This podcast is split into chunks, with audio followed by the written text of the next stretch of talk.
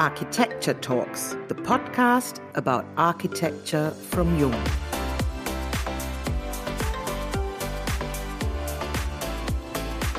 Analog or digital? Both, I guess.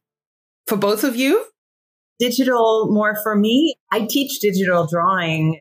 I'm very invested in that topic.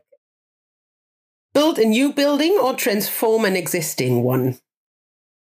Transform an existing one. That's where our heart has been for quite a few years now. As we're a collaboration and we collaborate with others, that existing building becomes a critical collaborator. For me in particular, I've come to rely on as something that gives feedback like a collaborator. Davidson Rafailidis investigates how to create long lasting meaning in the built environment within a global economy that operates through business plans that focus on the short term. Davidson Rafailidis investigates this contemporary dilemma through two venues. Firstly, by exploring a stable, long lived architecture that is able to connect to people in fundamental, long lasting, and immediate ways independent of short lived official programs. A second category of project pursues this inquiry through unstable architecture that transforms over time. With unstable architecture, Davidson Rafailidis investigates how architecture could respond and adapt to changing demands or simply disappear after its initial use. Four terms define the basic principles with which they themselves describe their work inhabitation, time, expression, material. How these can be linked in both their projects and teaching is what we, Diana Slavik and Dr. Uwe Bresan, talk about today with Stephanie and Georg in our podcast. Hello and welcome to Jung Architecture Talks podcast. Nice to have you both with us. Thanks so much for having us. Thank you. Inhabitation is a synonym for the act of occupancy or dwelling. Your architecture arises from a number of unfavorable parameters. Small plots, limited budget, little manpower. This usually creates constraints that you seem to effortlessly break free from and find new ways through a different approach to space. In an interview, you said, we wanted the space to provoke the question of what else it could be used for. So how do you work? How's your approach to architecture in the beginning? I think that you're right in bringing up constraints right off the bat because the constraints, the particular ones that you mentioned are ones that we really respect because they make our work, we think, relevant to a broader population. Constrained budgets, for example, are something that we don't see necessarily as unfavorable, but an opportunity to do something, you know, that others could do, others could replicate rather than being a kind of prized one-off solutions that's seen as architecture. We really collect all of these constraints and try to make whatever we do spatially express them, but also celebrate them in a way. I don't know if that's too broad. No, I think that's correct. I mean, we are only interested in architecture that potentially has a relevance for most people. And most people cannot afford huge budgets. So if, if architecture is supposed to be a mass medium and if it's supposed to be relevant for most people, we think we kind of have to work with, with constraints. And inhabitation, in that sense, that was also brought up, I think, in the question. What's interesting about that is that inhabitation is like kind of the one thing that anyway one cannot design. We can design space and form and things like that. But then inhabitation is like that other exciting part that is unpredictable. So now you have the building on its own and its own agency, and people have their own ideas and they react to it. The, the kind of unexpected can occur. So, how do you find your clients? Or is it the way that the projects find you? I think it's totally coincidence. Friends, maybe people who find that kind of thing interesting. They're drawn to it. And then we think like, oh yeah, it would be interesting to investigate like something like that. And this is how it then goes. So it's really more like we're more like academics. And then from time to time, people got attracted to that work. And then we were able to put some of these investigations into the real world. So there's really no searching. Yeah, we've fallen into just relationships through friends, friends of friends. And I think one common misconception is that people wouldn't be interested in an investigatory mode of looking at space, but that's not what we've experienced generally. I think when we kind of discuss things like extending the lifespan of a building, engaging more in maintenance and enjoying it, celebrating existing materiality and extending the lifespan. These are all things that, you know, building owners totally understand and appreciate. That brings us to our next question. Turning to time and also speed, you wonder how an economy focused on the short term can actually create lasting meaning for the built environment. What would you say? What is the answer to this? Well, we hope that like strong spaces, spaces that have like very specific character or idiosyncrasies, that they keep triggering interest or curiosity. And these kind of qualities are kind of totally independent from kind of uh, maybe the beginning need or why something started. Know, the beginning need might be just like a business plan or like a very specific spatial need that arose. But these things that we then do, they tend to stick around. It tends to not disappear. So inevitably, it always reaches into a future where it starts relationships with all sorts of people in the future that we don't know yet. And we hope that kind of very strong spaces or very charged spaces are able to keep that curiosity going.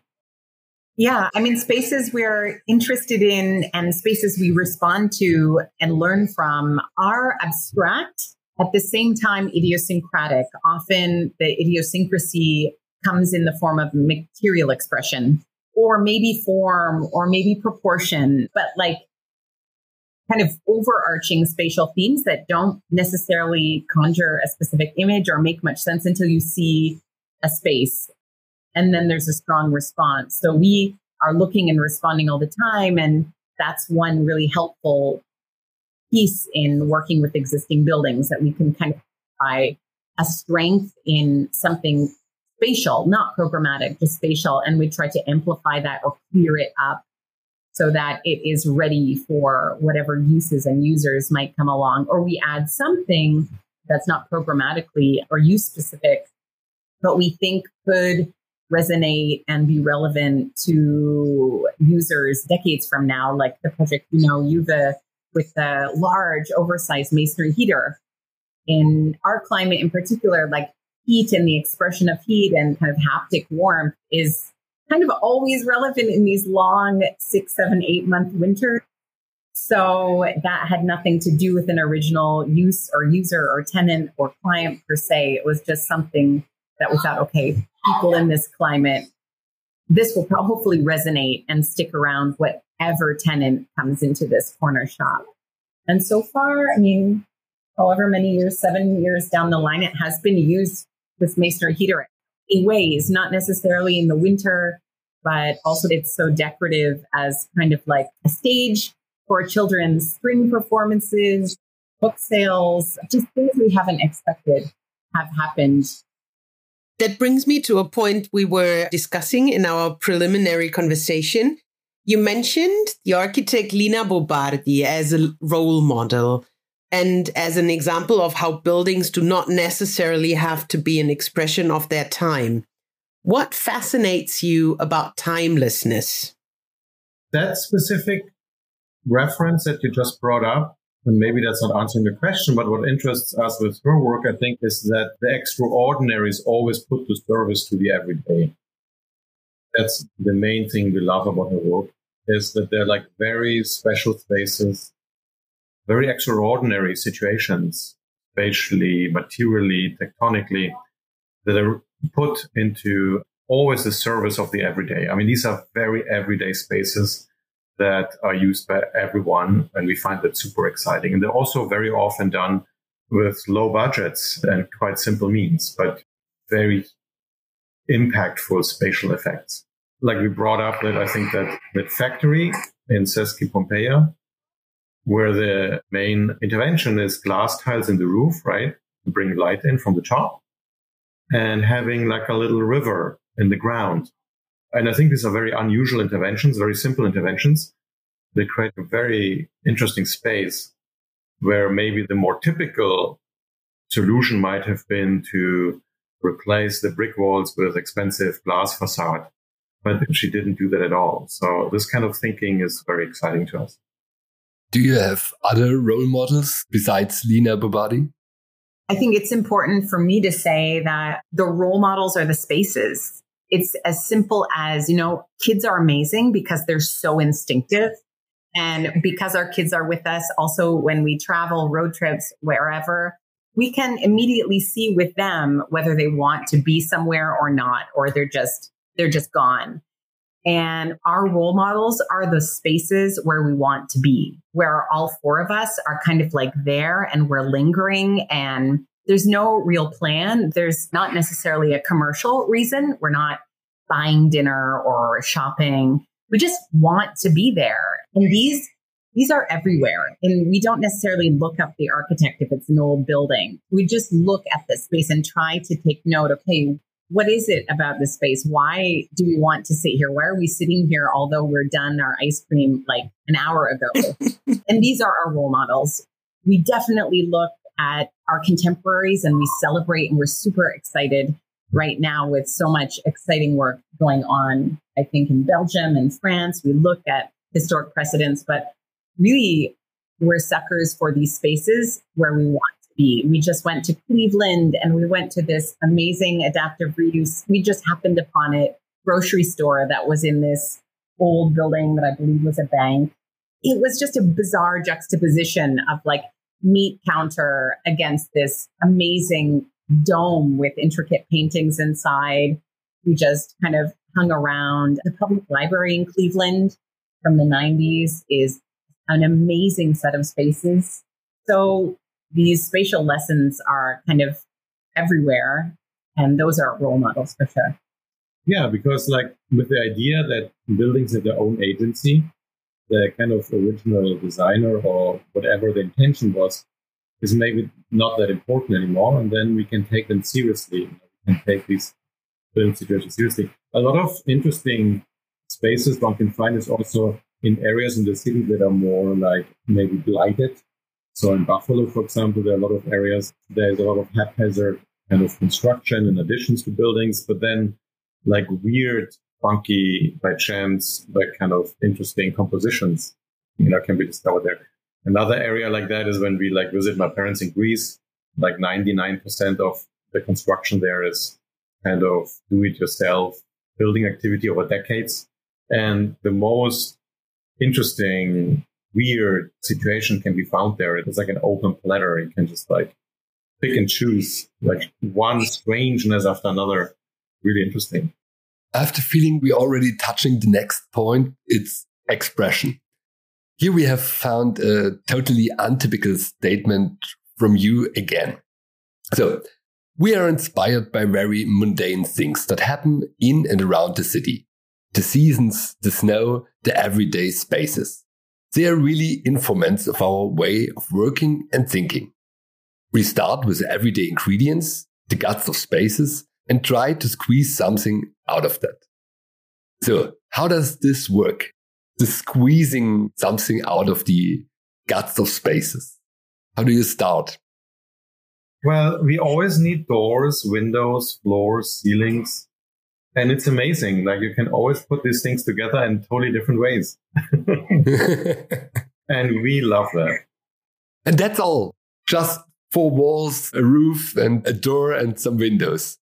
It's endless. It goes on. It's a door jamb. It's the drywall. It's the switch. It's the pipe. It's the cable. Like all these things instead of, I mean, a good reference, of course, is Lewerentz for this, right? The flower kiosk with the cable in the wall. But you can think like this for everything. And because you need these elements anyway for everything, you can create expression without big budgets because, you know, these are the things you need anyway. Like, for example, when we did this patio, the outside room for the cat cafe, I mean, there was a need for an eight foot wall enclosure. Otherwise, the cats would jump out. that is a need, but in a way, you can do this in like so many ways, right? And there is clay block. You know, clay block is a very simple way, like a large format unit to create a wall, but how you put these blocks together and what shapes it has and how an opening is formed and how a header is formed and the cell is formed and how the flashing is missing on the top and these kind of things. Like a little deviation on these everyday elements creates expression. But you don't want to produce nice spaces or beautiful spaces. You talked about strange things or strange buildings. So maybe you don't want to do something aesthetical or beautiful. You want to do something else with the spaces. Maybe you can explain this a little bit more. I mean, that's a really important point to us. I think, of course, the topic of beauty is so vast and it's different. Of course, for everyone, it's different. But I think when we're engaged as we are just so, so constantly with analysis or observation in interrelationships, the objective becomes more compositional. And then there's actually no strictly good or bad, but there is like deliberate and there's thoughtful composition, right? But it's an ever ongoing study of an unsolvable topic, a fundamentally mysterious topic. And when you add three dimensional space to the topic of composition, it's really endless. And I think rather than extracting observations like this is beautiful, this is nice, this is good, this is not good, it's a much more broad and nuanced kind of spectrum or terrain of responses. And those responses are also different depending on the person, depending on whether they're little, whether they're in a wheelchair, all of those factors, which are so variable as well. Whether it's winter and it's four o'clock and it's pitch dark as it gets here, you know, the mindset of the person. So that's why it's not on our minds to aim for beautiful spaces. And probably neither of us think in those terms. But as I mentioned before with the road trip to Cleveland, we respond constantly. We take note of that. But we are also taking note, we're on, our switch is on to respond to spaces that are also kind of like oppressive, right? And I think we learn as much about space from those types of spaces as we do from spaces that I described before that are role models. Yeah, I mean, one could say that, that the composition, like a strong composition, could be like one way of maybe what, what is called beautiful or what we're attracted to. So composition is very important. And by working like excessively with composition in a way that is a way like being drawn to like making things that are appealing kind of. But it's probably a mixture of many things like in which context is it? Like a clay block is interesting maybe in one context but in another maybe not. In a way like when is it interesting when is it not? When is it architecture when is it not? So there are a lot of maybe instincts that are at play with composition. And then maybe also like a lot of things that are more like conceptual, you know, like of thinking like, oh, in which context does it work or does it not work? But we are drawn to strong compositions. That leads us to our last topic material. We already mentioned it before in a way. Working with tight budgets often requires unconventional strategies for example, in the use of materials, but also how to make virtue out of necessity and turn the absence of excessive technology into an architectural concept for two uses. You were already talking about it summer and winter, and maybe day and night use. So the adaptive reuse is not a fad for you. It's a way to make a building talk. How does this work? What's interesting, what you mentioned is with the seasons of the day and the night. I mean, there's certain things that just don't change. I mean, the seasons are there and they are there in 150 years. So it's a very productive issue to work with. if you can make something interesting with the seasons, you are going to do something interesting in the long term. You can do something interesting with the day and night cycle, then you also are going to do something that's interesting for a very long time. If you do something that reacts to the context of a street or of an urban block, that's also very long term because these things stay the same for a long time. I guess like requirements of a specific person at a specific moment these are more interesting to us to maybe have it as a starting point of thinking about something idiosyncratic. But just the fulfillment of these kind of very momentarily desires can never be a project, I think, for us. Yeah, I like how you framed the question and asked how do we make buildings talk? I think you said, because I think that does reflect how we interact or work with these existing structures because they are very expressive. They are huge informants. They're really collaborators and our work is a response to those existing structures, the material, the construction, the other constraints, the neighborhood, the site. And I think our tectonic interventions are very much thought about as dialogues. Like what we add is some kind of talking to communication with what's there. It's not an answer, but it's kind of like a, Hey, how are you? Should we do this together for a while? But we like it when tectonic is visible because it relates to the culture of repair and change that we anticipate will happen so that we start to think about it as like an accessible tectonic, something that you can see and modify, repair, maybe demount, unbuild to suit whatever needs might be there in 5, 10, 15, 20, 50 years. But yeah, those insertions or those tectonic moves are very conversational and like a form of talking to something that's already quite expressive. You both have been involved in teaching for many years and in your work with students, you try to connect the design and material processes. So from your experience, how does a newer generation of architects view the challenges of our time?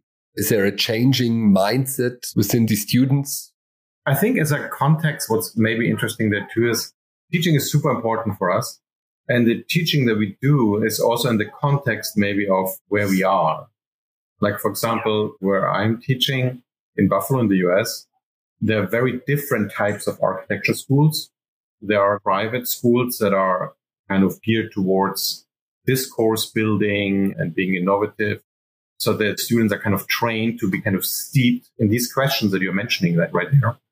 And then there are schools like the state schools, which are more schools for like educating like the everyday architecture, where actually these kind of conceptual questions come less about but it's kind of the everyday student that is able to attend university. And we find it very interesting in a way to teach in an environment where like the everyday student population is able to study, where architecture is not seen as a kind of elite discourse hobby. And I think that's different probably in Germany where like all the schools are more similar. But in a way where we teach is more like the everyday bread and butter education where the students maybe come less with like a preformed own mindset, but they more kind of curiously soak up what maybe we are offering. It's more like an everyday form of education. I'll jump in. I mean, yeah. we're very different personalities. So we have different ways of, I think, relating to students. I just feel like a student. So I love students. It's my favorite context to be amongst people who are just open to learn and have a kind of humility. I wonder why that ever goes away. It shouldn't go away after graduation, I think. But to answer your question, something that I noticed in the last few years with all of the tremendous upset and upheaval and volatility is that my students care so much about what's going on in the world. They want to do something meaningful. I don't think they just want a job. They want to have agency in charting their own path. And I have all the hope in the world and belief in them that they can. But something that I wish would be more broad are the opportunities and ways of working for people that are trained as architects, particularly in North America. Back to what Georg was saying, because once they end up going into a large commercial office, sometimes that can lock people in. You know, you need money, everyone needs money, everyone needs to pay bills. And then it's not like someone's coming to your door and asking you to work differently or take risks at all. But there are not many different modes of working with space. And I think space reflects that. Spaces become homogenous. You also wrote a book together for students, and the book is called Processes of Creating Space. It's a workbook for beginning architects and designers that shows how to generate space with user experience always in mind. So this is one topic in your teaching. Did you have always the client or prospective client in mind? So that book actually is kind of set up to introduce chance in the design process. So what happens there in the process of the book is that random aspects are thrown into the design process and the students kind of have to make sense of it. Can you give examples for these random things that come into the design process? So the book is set up in a way to, it's the first semester, so the students don't know any media, any drawing, any modeling techniques. So these drawing and modeling techniques are used to create form. For example, they have to find a space that they find interesting of a certain size in their own home. And that trains the observation skills. Then they have to photograph that space and that trains like the skill of photography. Then they have to write about that space, a paragraph. And now they invert, they're discovering totally different qualities about that space. Then they make a mass model out of it, out of foam. And that's the first time when they use the foam cutter. But now that space is a solid. A solid void inversion. And then when they have that solid, they have to make a plaster mold out of the solid. So investing that foam model in plaster with a lot of different pieces so that you can take it again apart. So you could replicate that space. But these mold pieces again new forms. They have imprints from that foam model in the middle. And all these plaster pieces, which is like a set of five or six forms, right? They again become spaces because now they have to draw a perspective of each of these blocks. So they're inverting that they can make them hollow through perspective and they learn how to draw a perspective. And now have these five or six spaces and now they have to design a house by assembling these forms. So there's a lot of randomness going on. They constantly have to make sense out of it. The students have to learn how to make sense out of these constraints and out of these very intriguing spaces that happen then at the end. That sounds fantastic.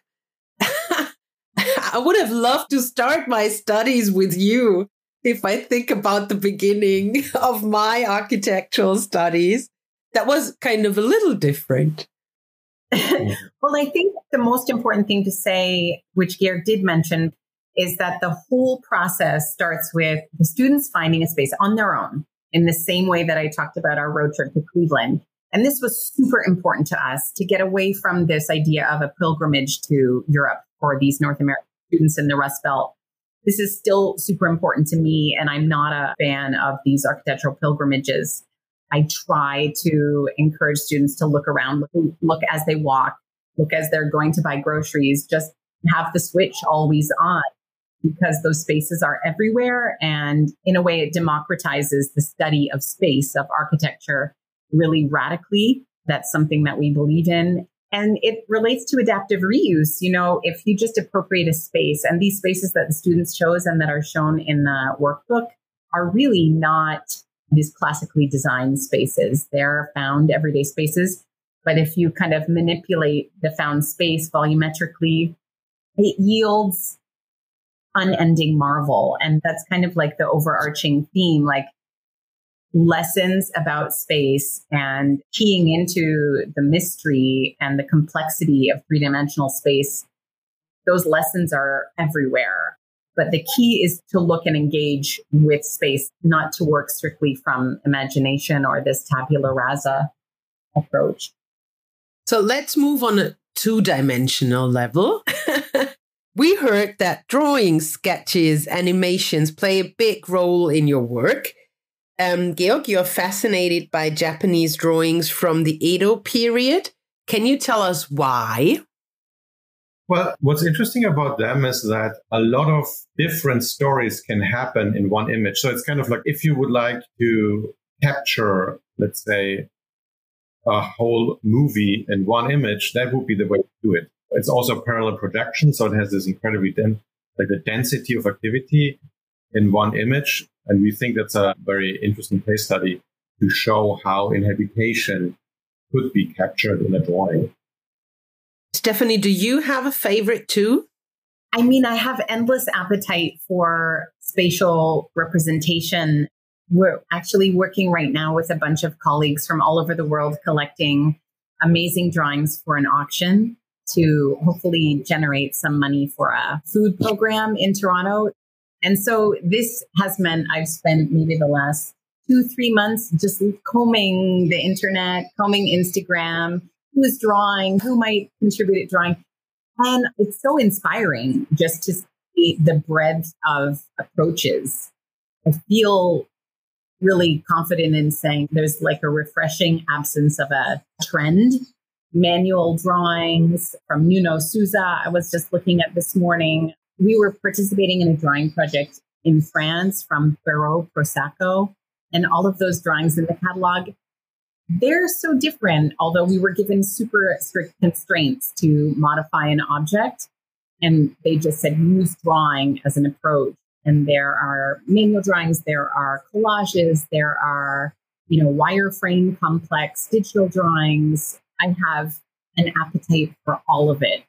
And I just don't feel like I can live long enough to draw enough because it's so time consuming. so that relates back to the topic of time. Drawing takes so much time.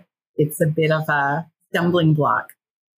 At the end of our podcast, we have a more private question for you now. So you're a couple, you're living together, you have children, and you're also business partners, and you have your office. So do you have a special division of labor? Do you have different strengths and areas of responsibility in your partnership? We were thinking about this, I think, many times. And I think what's really interesting, yeah, we have for sure strengths like each, but they're not divided in any easy way. So what is the complicated way? The complicated way is that we're involved in everything always kind of together. So I know that the work would not look like the way it is in any way if it would not be done together. It would be something very different. It's that integrated from the very beginning to the very end. It's so intertwined that none of the work would remotely look the way it is if we wouldn't work together. So it's a very, maybe even inefficient kind of it's inefficient uh, collaboration, but very tightly intertwined all the way to the end from beginning. I mean, collaboration. End. The topic of collaboration and some kind of creative pursuit is fascinating to me. I would like to know more about how others work really in a truthful way because I think for us, the hard truth, as Georg was kind of pointing to, is that the work is better if we struggle through it together. The work is its own thing if it comes from both of us. I personally, because it is so slow to work together and work through options together and it involves so much discussion and also disagreement. I often have the urge to work alone on something. And I always see and feel it's weaker. I always see that. And it's not a good feeling, but it validates the need to struggle through collaboration, but it's not easy. But in a way, we've come to believe in it, you know? I mean, I worked in other offices and I saw like the division there. And I mean, they're very often like there's a designer, there's the whatever, the, the one who's good with contracts, as the one who's good on the building side. Like very clear, like from one department to the next. And it's mm-hmm. not at all like this. And I don't know why that is.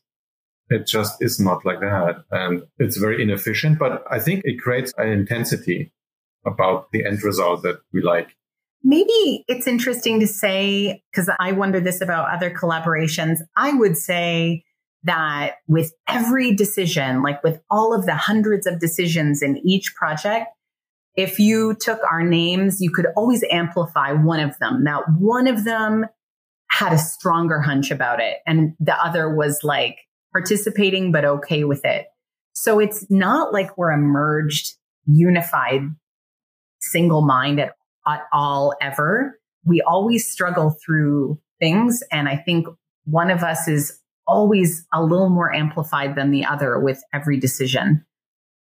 So that makes us curious what the last answer will look like. To conclude our podcast, there is one final personal question. The future lies in existing building stock.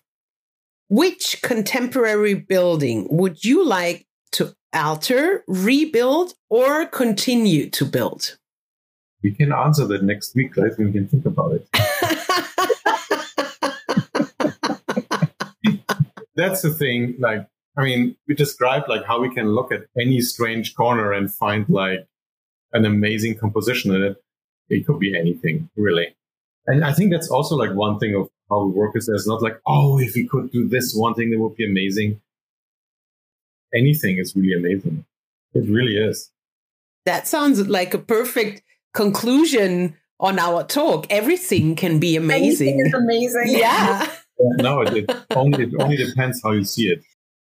I mean, if you think of the most detested types of buildings that are typically really reviled in architecture, strip malls. I mean, we've taken that on with gusto. We really actually enjoy the mall, but that's probably becoming more typical that malls are proving to be quite flexible and elastic in what they can offer to communities. Um, that's pretty interesting.